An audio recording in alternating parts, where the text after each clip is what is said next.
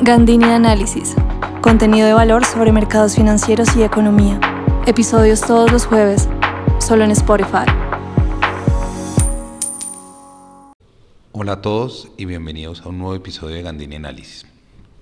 El día de hoy quiero hablar un poco de cuáles son esas variables importantes que nos permiten y que nos llaman la atención de por qué seguir la tasa de los test lo primero es entender que los T son los bonos públicos en Colombia y el comportamiento de sus tasas es una variable muy relevante para seguir en términos de la percepción del riesgo sobre el país y cómo lo ven los inversionistas, tanto locales como extranjeros. Así, en este episodio les responderé la pregunta básicamente de por qué es importante seguir su comportamiento y qué variables lo afectan. Entonces digamos que lo primero que tenemos que ver es que estamos viviendo un escenario global de altas tasas en los bonos de deuda pública. Entonces, si nosotros vemos los tesoros de 10 años, que son un referente mundial, estamos viendo que han tenido un aumento considerable desde marzo en su tasa. Pues digamos, la tendencia ha sido de aumento básicamente desde diciembre hasta ahora. Hemos tenido, digamos, algunas fluctuaciones en la tasa, pero en general, digamos, ya ahora está en un nivel de 3%. Si lo comparamos con el test, eh, con los test de julio, de vencimiento de julio de 2024 de Colombia, que son el título más líquido del mercado, uno de los más líquidos, estamos viendo que el test en Colombia está en niveles de 9.95 en la tasa. ¿Qué nos quiere decir eso? Lo primero es entender dos cosas. Primer concepto, la tasa es inversa al precio. Cuando las tasas suben, que es lo que hemos venido viendo desde diciembre más o menos del año anterior hasta ahora, lo que nos están diciendo es que los precios están bajando, quiere decir que los están vendiendo.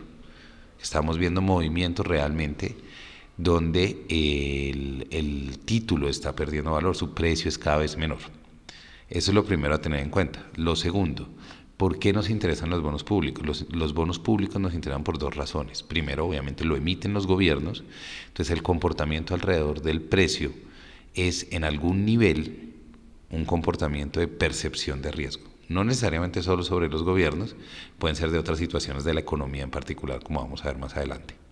Pero también es relevante entender que estamos en una situación coyuntural muy importante de financiamiento de los gobiernos. Porque altos déficits fiscales que nos dejó la, la, pandemia, cada vez más programas sociales, aquí en Colombia, por ejemplo, todas las discusiones que se están teniendo con los con los candidatos en este momento presidenciales eh, de cada vez más subsidios, más programas y más cosas que se presenten, van a tener también una incidencia importante en el, en el mercado de deuda y de, y de la emisión de bonos de los gobiernos para precisamente tratar de suplir ese déficit fiscal creciente. Entonces digamos que tenemos ese contexto y ese telón de fondo ahí. Entonces digamos que estamos teniendo esto, estamos teniendo una, una tendencia creciente muy marcada en los test desde, desde noviembre del año anterior. En los tesoros la vemos marcada en diciembre. En febrero en algún momento se redujo esto porque igual siguen siendo activos refugio, pero estamos teniendo un repunte importante en mayo y junio de esta tendencia. ¿Qué podemos ver ahí o qué nos está diciendo esto y qué, y qué es la señal importante aquí a tener en cuenta? Varias cosas. Un elemento muy, muy útil para seguir de cerca qué está pasando en nuestro mercado local es el informe de tenedores de deuda que publica el Ministerio de Hacienda, ya se los he mencionado varias veces. Ese informe nos muestra cuál es el comportamiento mensual de los stocks de deuda, quiénes son los dueños de los bonos. Entonces, tenemos dos movimientos muy importantes que pasaron en mayo. Los extranjeros, y a esto le hace mucho ruido y es muy importante, aumentaron su posición en 3 billones de pesos es decir, ahora tienen el 25.67% de los títulos. Sin embargo, hay otro componente importante porque uno dice, no, pues si los extranjeros compraron tanto, porque el precio está cayendo o la tasa está alta? Con extranjeros comprando todo el tiempo. Porque en mayo pasó otra cosa importante y es los bancos comerciales redujeron su posición en 5.3 billones. Entonces lo que tenemos también es una reducción importante local en la posición de test y un crecimiento extranjero. Entonces digamos que tenemos ahí dos cosas que son relevantes a tener en cuenta. ¿Eso qué quiere decir? Los extranjeros entre abril y mayo pasaron de 24.78% a 25.67%, lo que inclusive es un nivel mayor que en mayo de hace un año. mientras los bancos comerciales redujeron su posición de 15% en abril a 13.79 en mayo. Ya se van dando cuenta de, qué es lo que sucede, digamos, en términos de montos locales. Y esto es lo que nos está mostrando el mercado a cierre. Una parte para importante entender este efecto es cuando estábamos en mayo, el dato de inflación que había en ese momento y que todo el mundo sabía era el de abril, que fue el de 9.23. Ahora el dato bajó para junio, digamos, ahora que estamos en junio, el dato que, se publicó de mayo es 9.07, que ha mostrado una reducción en, en su tasa.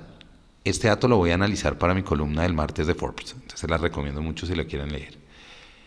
Quiere decir que este, este aumento inflacionario que han vivido los bonos, primero, no solo es en Colombia, es un aumento global que se está enfrentando por diferentes razones, entre ellas los problemas de cadena de suministro, los problemas de, de, los chips, lo que estamos viviendo con la guerra en Ucrania, el aumento de precios de los commodities, todo eso aumenta los niveles de inflación. Entonces la pregunta es, y ajá, ¿y eso qué tiene que ver con el bono?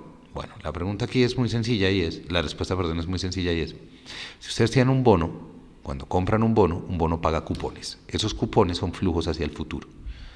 Si la inflación empieza a aumentar, y no solo la inflación, sino las expectativas de inflación, eh, es muy importante notar que mi expectativa de valores de esos flujos se va a reducir en el tiempo, porque si la inflación aumenta, el poder adquisitivo del dinero y el valor del dinero cae.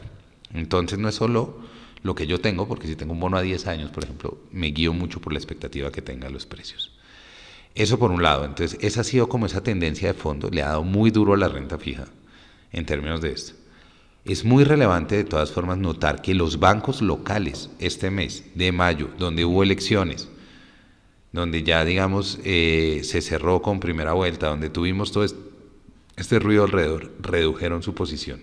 Y eso eclipsó realmente el aumento de posición de los extranjeros en términos de monto. Estamos hablando que mientras los extranjeros bajaron 3 ah, compraron 3.1 billones, los bancos locales redujeron en 5.3. Creo que el factor de incertidumbre local tiene algo que ver con este movimiento. Igual, de fondo seguimos hablando de altos niveles inflacionarios, de una tasa global local que viene moviéndose. Esta es una discusión muy interesante. Les recomiendo mucho que miren, eh, Juan David Ballén de Casa de Bolsa hizo una hizo un, hilo en Twitter muy interesante hablando sobre precisamente este último movimiento de los bonos. Entonces, debo decir que eso me inspiró un poquito como para hacer el podcast de hoy, de, entender un poquito más de las razones de fondo y explicarlas así. Eh, quiero que tengan muy en cuenta que esto es importante. Las expectativas de inflación son importantes, por eso hablo del anclaje de expectativas en mi podcast de hace dos semanas, hablé de eso. Eh, entonces creo, quiero que tengan en cuenta eso. Entonces son varias cosas. Riesgo local, sí, pero también lo interesante es ver cómo nos perciben los locales y los extranjeros. ¿no? La percepción de riesgo no tiene que ver solamente con el gobierno de las elecciones. La percepción de riesgo también está derivada de efectos económicos como la inflación entonces eso también obviamente va a tener un efecto.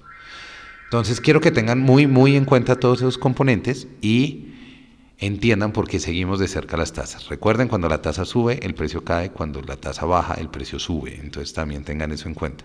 No está pasando solo en Colombia, están pasando en otros países. Pareciera que los extranjeros nos encuentran más atractivos, los locales no tanto. Entonces estamos teniendo ahí un trade-off interesante de cosas y eso era lo que les quería traer por hoy. Si les gustó este episodio, no olviden recomendarlo, compartirlo, calificarlo. Todas estas cosas están muy bien y me ayudan. Eh, y recuerden, yo les eh, aquí yo creo contenido que ayudará a su empresa y clientes a adaptarse a las dinámicas de la economía y los mercados en un mundo cambiante. Si quieren cosas particulares, no deben contactarme. Y hablamos. Nos estamos oyendo.